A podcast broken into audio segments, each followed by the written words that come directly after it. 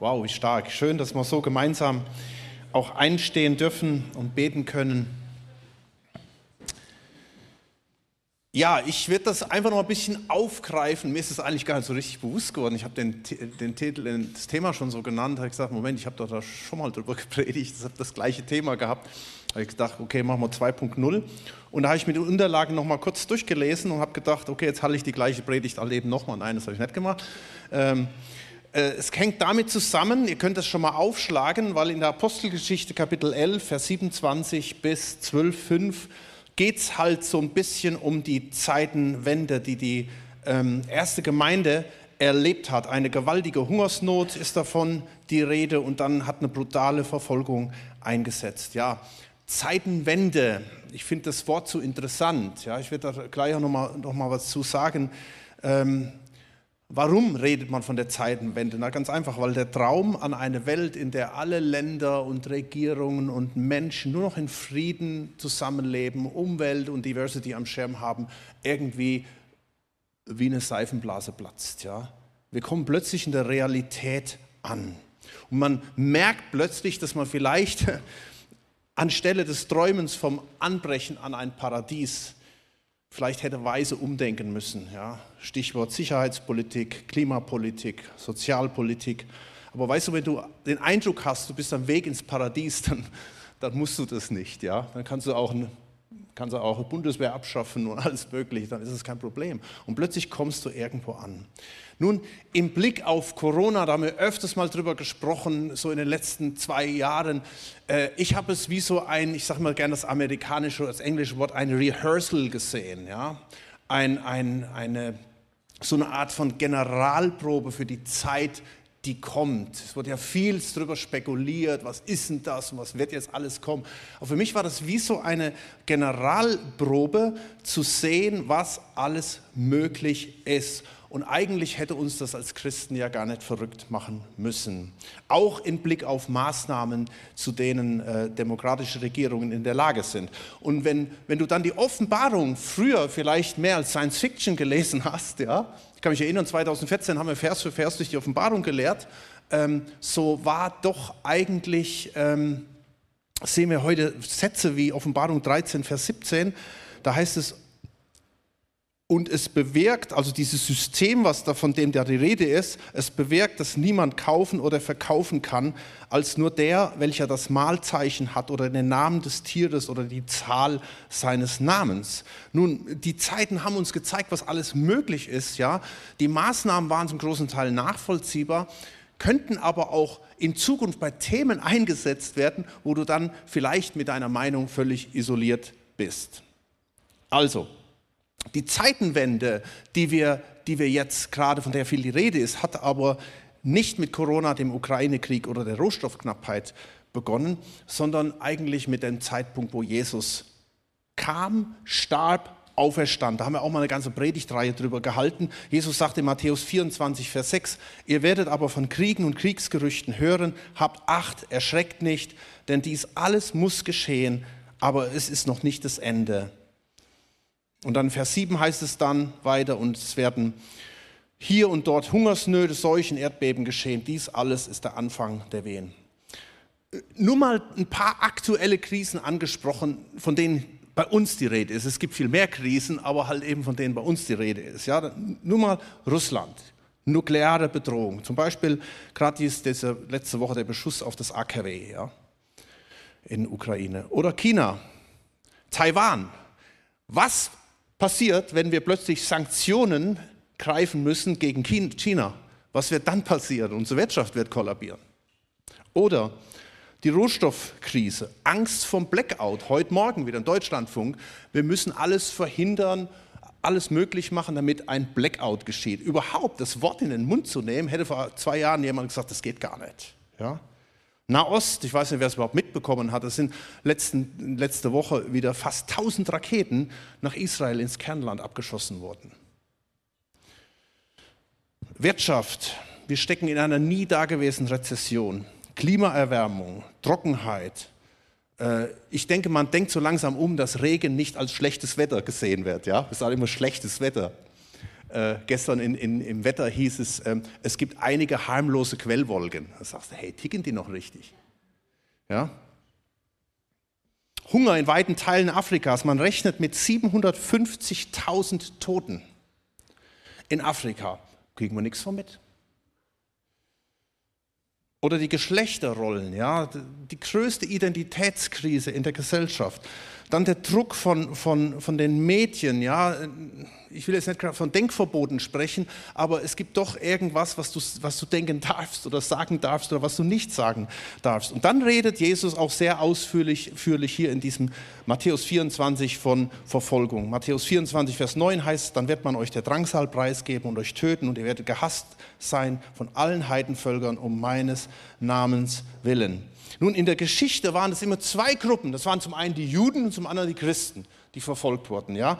Die Juden bis heute, gerade in den letzten zwei Jahren, wieder solche Stichworte, die rumgeschwurbelt sind, Hochfinanz, Weltverschwörung, Soros, Great Reset und alles Mögliche. Ja? Oder bei den Christen ist es weniger die Religion der Christen, es sind mehr halt die Menschen, die das wirklich richtig ernst meinen und mit Jesus unterwegs sein wollen. Und das sehen wir hier auch im Text. Da bin ich eigentlich schon beim Text hier. Äh, Im Kapitel 12, Vers 1 heißt es, und in jener Zeit aber legte König Herodes Hand an etliche von der Gemeinde, um sie zu misshandeln. Nun, die Christen, die waren da nicht wahnsinnig überrascht, sondern sie rechneten damit, weil Jesus ihnen das ja kurz vorher gesagt hat, dass das passieren wird. Und jetzt schauen wir uns einfach mal diesen Text an.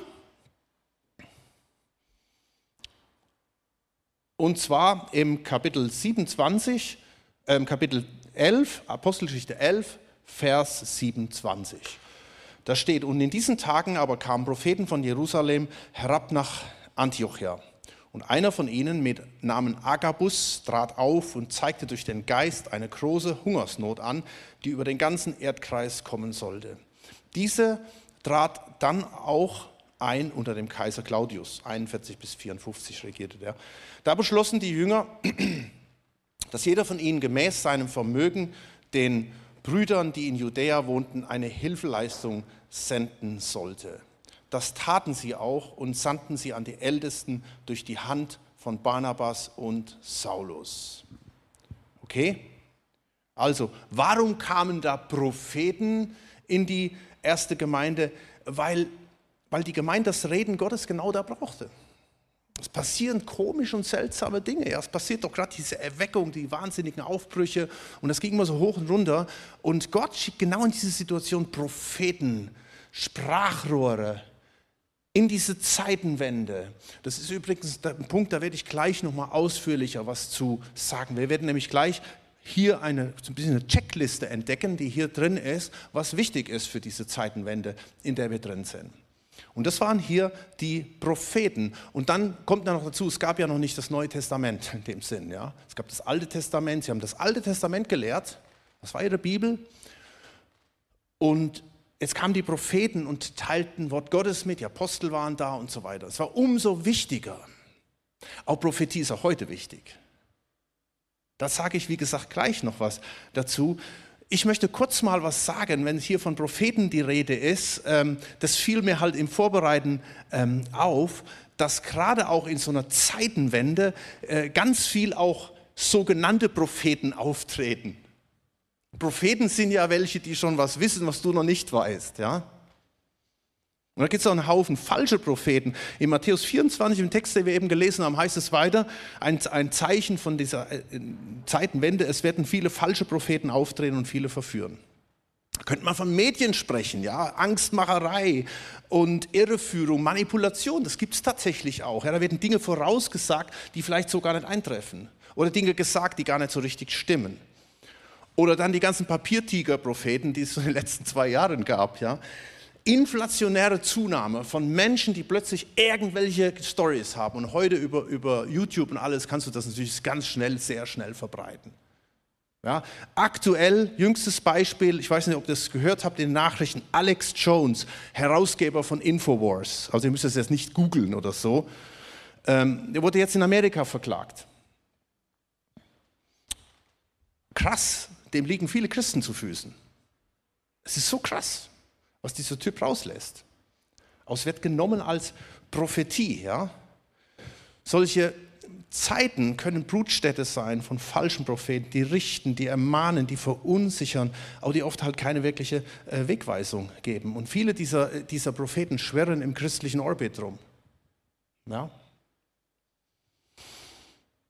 Ähm, Kennzeichen sind oft von falschen Propheten sind oft, sie fühlen sich nur Gott gegenüber verantwortlich. Ja? Und sie sind auch oft sehr autonom unterwegs.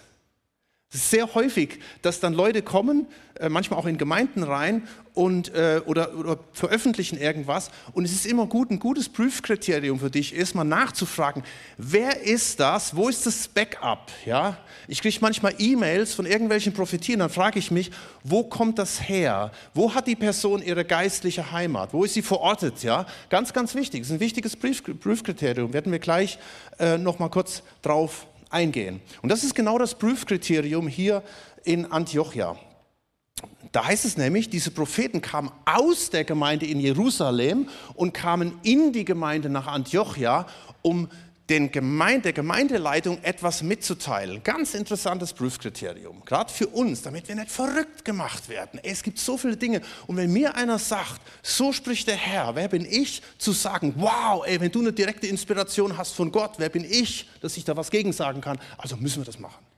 Deswegen, es gibt so gewisse Dinge, die sind wirklich äh, wichtig und ent entscheidend. Ja?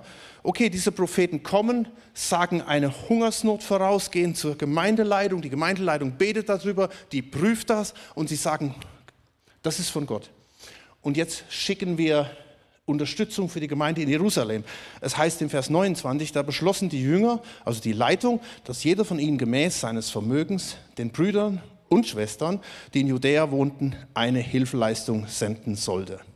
Also, jeder von ihnen, die da sind, egal ob arm oder reich, gemäß seines Vermögens. Und sie erleben einen zweifachen Segen. Für die Gemeinde in Antiochia, die so segnen kann, für die Gemeinde in Jerusalem, die so gesegnet wird. Und dann lesen wir noch ein weiteres äh, Zeichen von dieser, von dieser Zeitenwende im Kapitel 12, Vers 1, wieder typisches Phänomen, das haben wir eben bereits gesagt, Verfolgung. Kapitel 12, Vers 1. Um jene Zeit aber legte der König Herodes Hand an etliche von der Gemeinde, um sie zu misshandeln. Herodes Agrippa I., ein Idumäer, der kommt von, das, das, das kommt von Edom, Edomiter, von Esau. Und diese kranken Typen waren von Natur aus den Juden ziemlich verhasst, wie die Edomiter allgemein. Aber irgendwie äh, ließ sich das irgendwie doch nicht so gut leben. Ja? Also versuchten die Herodes sich gerne einzuschleimen bei den ähm, Juden. Wie zum Beispiel Herodes der Große, der den Juden einen Tempel baute. Ja? Erinnert euch, zur Zeit ähm, Jesu haben wir diesen Tempel und er wurde von Herodes dem Großen gebaut und so weiter. Okay, was macht er, um den Juden einen Gefallen zu tun? Es heißt in Vers 2, und er tötete Jakobus, den Bruder des Johannes, mit dem Schwert. Das ist übrigens der erste Apostel, andere sollen folgen. Der Apostel Jakobus stirbt einfach so. Wir lesen nichts vom übernatürlichen Eingreifen. Wir lesen nichts von irgendwelchen Gefängnistüren, die aufgehen. Wir lesen nichts von dem Stephanus-Effekt. Ja, erinnert euch. Es ist einfach, es steht nur in einem Satz hier. Es ist manchmal, es fühlt sich so ein bisschen ungerecht an. Ja? Dieser große Jakobus stirbt keinen mega großen Märtyrertod, aufsehenerregend für alle, es gibt kein übernatürliches Wunder hier, sondern es heißt einfach, und er tötete Jakobus, den Bruder des Johannes, mit dem Schwert. Und dann, weil er sah, Vers 3, dass es den Juden gefiel, fuhr er fort und nahm auch Petrus gefangen. Es waren aber die Tage der ungesäuerten Brote. Und als er ihn festgenommen hatte, warf er ihn ins Gefängnis, übergab ihn vier Abteilungen von je vier Kriegsknechten zur Bewachung, in der Absicht, nach dem Pessach dem Volk vorzuführen. So wurde Petrus nun ins Gefängnis, im Gefängnis bewacht. Und das Ganze fühlt sich an wie ein gewaltiger Einschnitt. Gott, warum lässt du das zu? Warum können Despoten so regieren und agieren, wie sie wollen? Und das fragen sich mit Sicherheit auch gerade Leute, die unter Xi Jinping oder unter Kim Jong-un oder unter Wladimir Putin leiden. Oder unter anderen. Matthäus 24, Vers 6, denn dieses alles muss geschehen, aber das ist noch nicht das Ende. Vielleicht sagt die Gemeinde sich, boah, das sind ja Aussichten, oder? Aber wisst ihr, dass das Coole ist, was sie machen? Sie verzweifeln nicht, sondern sie machen das, was wir eben gemacht haben. Sie beten Gott an. Sie suchen Gott. Und das passiert dann, wenn du in einer tiefen Beziehung mit Jesus stehst. Dann verzweifelst du nicht daran. Sondern es das heißt hier im, im letzten Vers hier im da sind wir ja, genau. Im letzten Vers heißt es hier, und es geschah ein anhaltendes Gebet für ihn zu Gott. Da haben wir mal Ende 2020 auch eine ganze Predigt drüber gehört.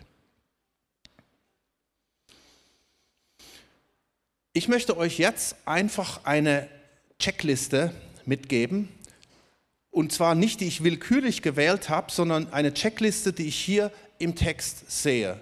Sieben kurze Punkte, ähm, die wir hier sehen. Der erste Punkt ist der längste, also nicht jetzt zählen, wenn ich mit dem ersten Punkt fertig bin, sagen, okay, meine Güte, ey, das ist sondern die zweiten und dritten und vierten, die werden kürzer. Der erste Punkt ist, glaube ich, weil ich habe den Eindruck, das ist jetzt für dich, für einige von uns ganz, ganz wichtig. Punkt Nummer eins der Checkliste, prophetisches Reden. Vers 27 nochmal. In diesen Tagen aber kamen Propheten von Jerusalem herab nach Antiochia und einer von ihnen mit Namen Agabus trat auf und zeigte durch den Geist so und so und so. Wir brauchen in diesen Zeiten prophetische Rede. Amen. Uh, das war aber zaghaft. Hey, wir brauchen das wirklich. Es gibt Leute, die sagen, das hat aufgehört. Stimmt. 1. Thessalonicher 5, Vers 20 heißt es, prophetische Rede verachtet nicht. Prüfet aber alles und das Gute behaltet. Hey, es gibt wenige, nicht wenige Christen, die haben in den letzten zwei Jahren angefangen, prophetische Rede zu verachten, wegen dem ganzen Müll, der darum schwurbelt. Und ich finde, das, das macht mich so, boah, das löst mir manchmal so den heiligen Zorn aus. Ja? Es gibt so viel Müll da draußen, was sich prophetisch nennt. Und ich habe ich hab mit einigen Leuten gesprochen, die sagen, komm, geh mir weg mit den ganzen prophetischen. Da gibt es so viel Mist. Und das ist genau das Werkzeug vom Teufel. Uns zu sagen, hey, wir bleiben einfach hier beim, beim Wort und, und komm, bleib mir weg von dem Ganzen. Hey, prophetische Rede verachtet nicht. Es ist die Zeitenwende, ist, deswegen habe ich es auch eben gesagt, ist eine Zeit, in der viel falsche Prophetie kommt durch die Welt, durch die Medien, durch Christen. Aber es ist auch eine Zeit, in der wir prophetische Rede brauchen prophetische Rede verachtet nicht. Ich möchte dich einladen, vielleicht ist das der Punkt.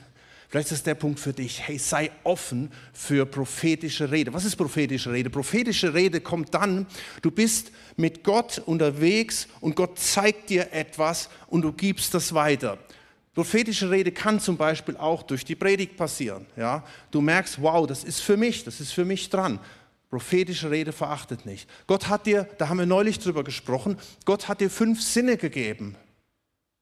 Ja, zu sehen, zu riechen, zu sprechen, zu hören, zu fühlen, zu denken. Ja, und mir ist es so bewusst geworden, diese fünf Sinne sind in allererster Linie dafür da, dass wir Gott von Gott hören und Dinge weitergeben. Nicht einfach, dass wir ein schönes Leben führen. Und wir haben, wir haben vor, am, am 10. Juli, die Predigt kannst du dir gerne auch mal anklicken, haben wir darüber gesprochen, wie Gott zu dir redet. Und da geht es nicht um irgendwelche hochgestellten Typen, die äh, eine Million Klicks haben, sondern es geht um dich. Schau mal, es heißt in Apostelgeschichte 2, Vers 17, und es wird, und ich finde den so schön, den Vers, und es gilt dir, und es wird geschehen in den letzten Tagen, spricht Gott, da werde ich ausgießen meinen Heiligen Geist auf alles Fleisch. Und eure Söhne und eure Töchter werden Weissagen. Und eure jungen Männer werden Gesichter sehen. Und eure Ältesten werden Träume haben. Ja, auch über meine Knechte und über meine Mägde werde ich in jenen Tagen von meinem Geist ausgießen und sie werden Weissagen. Ist das nicht eine Hammerermutigung? Ich glaube, da sind alle eingeschlossen, die hier sind. Du bist alt, du bist jung, bist Mann, bist Frau, egal was. Und es geht darum, zu offen zu sein für das, was Gott tut. Darum halte deine fünf Sinne offen. Informiere dich, das ist natürlich auch wichtig, ja. Kenne das Wort Gottes, auch das ist wichtig. Hey, es gibt keinen Propheten, das ist, das ist manchmal eine steile Ansage, es gibt keinen Propheten, der das Wort Gottes auch kennt. Gott hat uns das Wort Gottes als Grundlage gegeben. Ja? Und, und, und wenn du das Wort Gottes kennst, es baut ganz vieles darauf auf. Es, baut noch, noch andere Sachen darauf auf. Zwei werde ich gleich noch nennen. Aber sei offen für das, was Gott tut. Und dann gehe durch diese Welt. Hey, ich habe in den letzten zwei Jahren so viele gute Dinge gehört von Leuten aus der Gemeinde hier die Dinge weitergegeben haben, Eindrücke oder irgendwas in einem Gespräch, wo ich gesehen habe, da war so viel Gutes, so viel auch dabei, was von Gott war. Was nicht irgendwie so spricht der Herr, sondern es war offensichtlich, dass Gott in die Gemeinde rein spricht und wirkt. Das ist mein Appell an dich. Und wenn du vielleicht in den letzten zwei Jahren abgebaut hast und sagst, komm, geh mir weg, dann tu Buße darüber. Prophetische Rede verachtet nicht. Es ist Sünde. Es ist schlichtweg Sünde, wenn ich sage, komm, bleib mir weg mit dem Zeugs. Hey, lass uns Booster darüber tun und lass uns neu unser Herz öffnen, unsere Ohren öffnen, uns komplett öffnen für das Reden Gottes in unserem Leben. Ich glaube, das ist ein ganz, ganz wichtiger Punkt in der Checkliste. Punkt 1, wo es um das Hören Gottes geht. Und weißt du, und jetzt komme ich zum Punkt 2 und der hängt ganz stark mit Punkt 1 zusammen. Da haben wir letzte Woche drüber gesprochen, das ist die Ekklesia. Weil die Ekklesia ist die Gemeinschaft der Heiligen, das ist die Gemeinde, das sind die Herausgerufenen, die Knesset, die Versammlung. Dieser Punkt 1 hängt ganz eng mit Punkt 2 zusammen. Denn Gott bringt uns hier zusammen, da heißt es zum Beispiel hier angegeben im 1. Korinther 14, Vers 26, und das hat auch die erste Gemeinde erlebt. Äh, wie ist es denn nun, Brüder? Wenn ihr zusammenkommt, so hat jeder von euch etwas. Ein Psalm, eine Lehre, eine Sprachenrede, eine Offenbarung, eine Auslege, aber lasst, ab, ab, alles lasst zur Erbauung geschehen. Und er redet hier zur lokalen Gemeinde. Hey, ich finde es so toll, dass einige Gäste hier sind. Es ist schön, dass ihr hier seid. Und ich weiß, ihr seid Gäste hier. Ihr kommt, weil eure Gemeinde vielleicht gerade Pause macht. Aber es ist gut, dass ihr Teil von einer lokalen Gemeinde seid. Und es ist gut, dass Christen sich sammeln in der Stadt, in verschiedenen lokalen Gemeinden. Aber es gibt da auch noch was zu. Es heißt im Hebräer 10, Vers 25 zu dem Thema Ekklesia und Zeitenwende. Und das passiert. Und das steht nämlich genau hier über die Zeitenwende. Hebräer 10, Vers 25. Deshalb ist es so wichtig, dass wir unsere Zusammenkünften nicht fernbleiben, wie einige es sich angewöhnt haben. Hört genau hin, äh, ihr hier, liebe Livestreamer, das ist jetzt kein Wink mit dem Zaunfall, ja, aber äh, ich weiß, es sind einige, die sind ganz treu, die sind jetzt in der Toskana. Hey, wir haben sogar heute Morgen Besucher aus der Toskana und aus der Karibik. Nee, nee, wo, wo war das? Gran Canaria, genau. Herzlich willkommen. Und ich finde das so toll, ja, dass sie trotzdem sich verbunden fühlen. Okay, zurück. Deshalb ist es so wichtig, dass wir unsere Zusammenkünfte nicht fernbleiben, wie einige sich angewöhnt haben, sondern dass wir einander ermutigen und das umso mehr, als, wie ihr selbst feststellen könnt, der Tag näher rückt, an dem der Herr wiederkommt. Also hier schreibt der Hebräerbriefschreiber, Leute, in der Zeitenwende wird etwas passieren, ein Phänomen. Und das erleben wir in den letzten zwei Jahren. Menschen gewöhnen es sich an, nicht mehr Teil der Knesset zu sein, nicht mehr Teil der Versammlung zu sein, nicht mehr Teil der Ekklesia zu sein, nicht mehr Teil einer lokalen Gemeinde zu sein, die sich vor Ort trifft. Das ist ein Zeichen der Zeitenwende, der, der, der, der Endzeit. Und Leute, wenn du dich daran gewöhnst, und das sind und ich, ich staune manchmal, wie Menschen, die teilweise 50 Jahre keinen Gottesdienst verpasst haben, und wie sie seit zwei Jahren zu Hause sitzen und ziehen sich den Livestream rein. Oh, jetzt gehe ich mal zu der Gemeinde und jetzt gehe ich mal dahin. Hey, ein Zeichen der Zeitenwende ist das, dass Menschen nicht mehr regelmäßig irgendwo dabei sind. Ja? Das ist so elementar wichtig und so wahnsinnig gefährlich. Und ich glaube, das ist einer meiner schockierendsten Erfahrungen in den letzten zwei Jahren gewesen. dass ganz, ganz viele Christen sich das angewöhnt haben, nicht mehr in den Gottesdienst zu gehen oder nicht mehr Teil in der Gemeinde involviert zu sein. Oder halt eben anfangen, rumzulaufen und so viel Kritik plötzlich sehen, was alles nicht, nicht, nicht so richtig funktioniert. Ja, das, da ist das ist zu laut oder zu lahm oder zu charismatisch und zu wenig Programm. Und keiner hat nach mir gefragt. Ich sitze schon seit, seit einem Jahr sitze ich schon hier zu Hause vor meinem Fernseher und nicht, niemand hat bis jetzt nachgefragt. Scheiß Gemeinde, ich wechsle. Nee, no, das ist ja gut, wenn du, wenn du wenigstens noch wechselst, ja. Aber wenn du dir das angewöhnst, gar nicht mehr dabei zu sein. Es ist so tragisch. Oder wenn du denkst, hier ist alles so schlecht, das Gras ist vielleicht grüner auf der anderen Seite. Ist es nicht. Oder du kommst hierher und du sagst so, ich gehe jetzt woanders hin. Das Gras ist hier auch nicht grüner.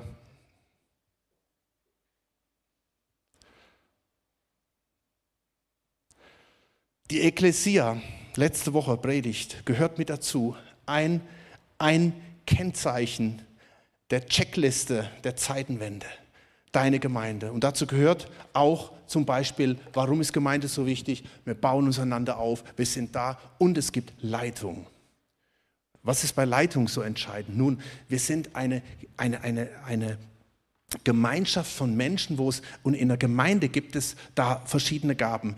In Epheser 4, Vers 11 heißt es, und er hat einige Apostel eingesetzt, einige als Propheten, einige als Evangelisten, einige als Hirten und Lehrer, damit die Heiligen ausgerüstet werden für das Werk des Dienstes. Das ist so ein, ein, eine Idee Gottes.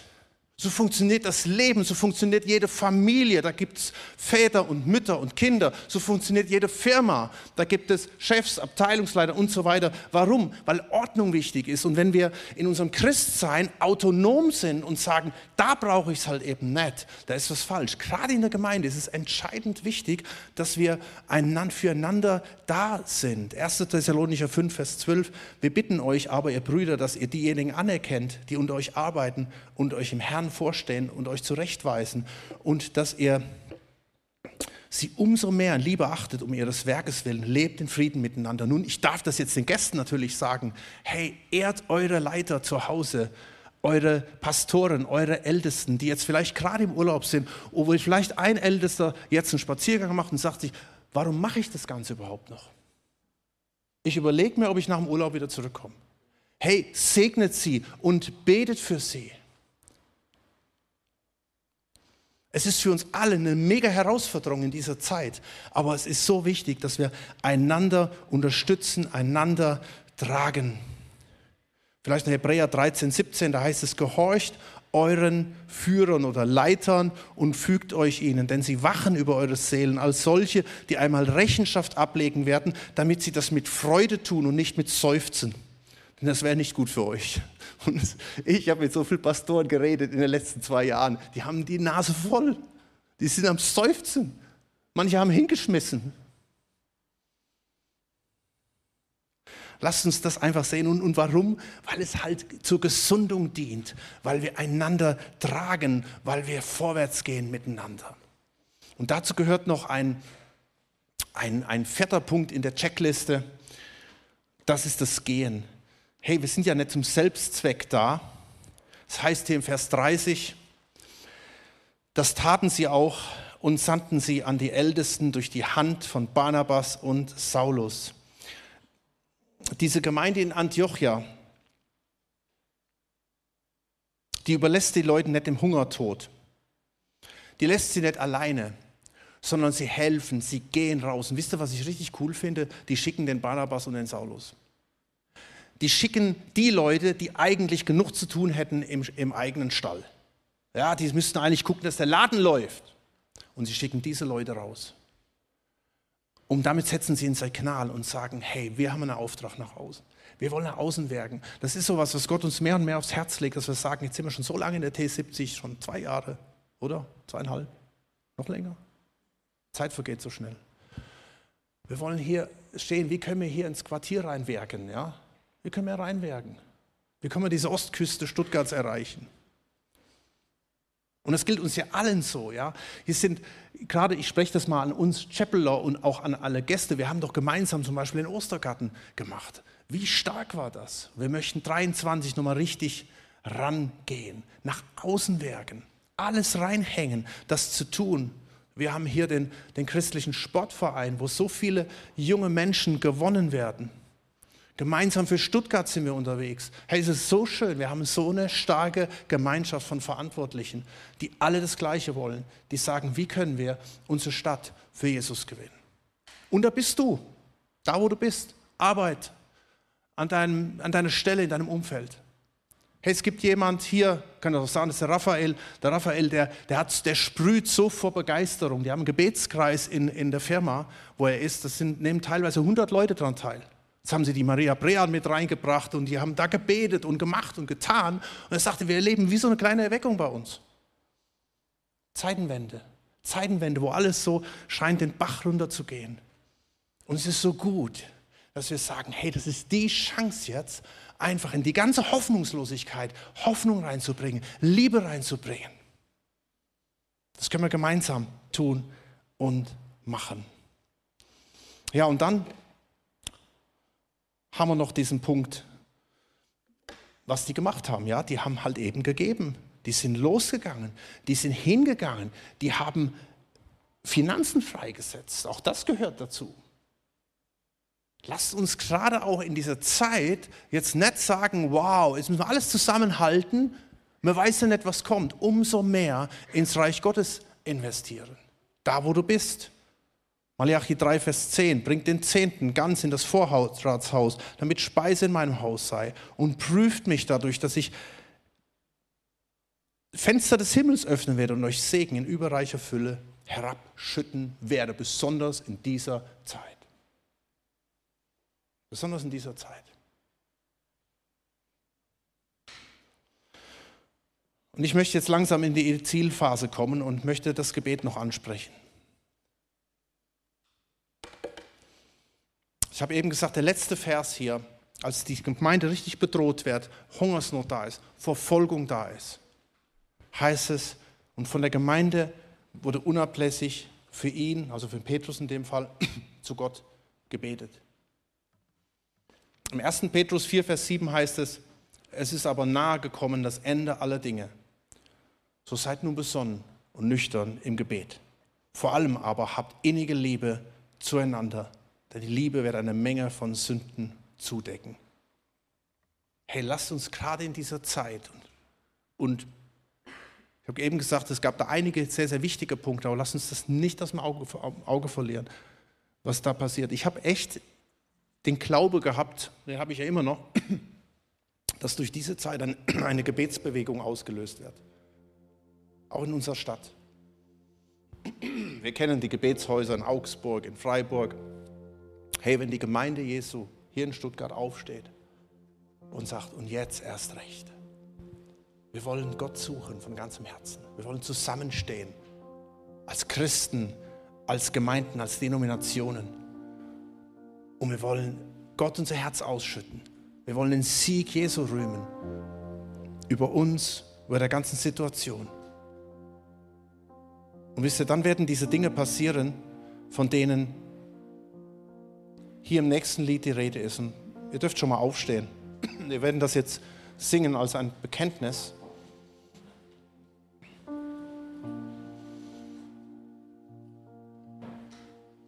Wir singen gleich und wenn ich kämpfe, das mache ich dann. Viele kämpfen gerade. Ja, heißt es, wenn ich kämpfe, ach, singen wir das nicht? Okay, dann singen wir das danach. Wir werden gleich singen, übernächstes Lied. Und wenn ich kämpfe, dann auf meinen Knien. Und ich heb die Hände zu dir. Mein Gott, der Sieg gehört dir allein. Und jede Angst lege ich vor dich hin. Durch die Nacht singe ich dir, mein Gott, der Sieg gehört dir allein. Und weißt du, das ist das, was wir tun, was wir als seine Gemeinde tun. Checkliste, Punkt Nummer 7. Lukas 21, Vers 28. Wenn aber dieses anfängt zu geschehen, so seht auf und erhebt eure Häupter, darum, dass sich eure Erlösung naht.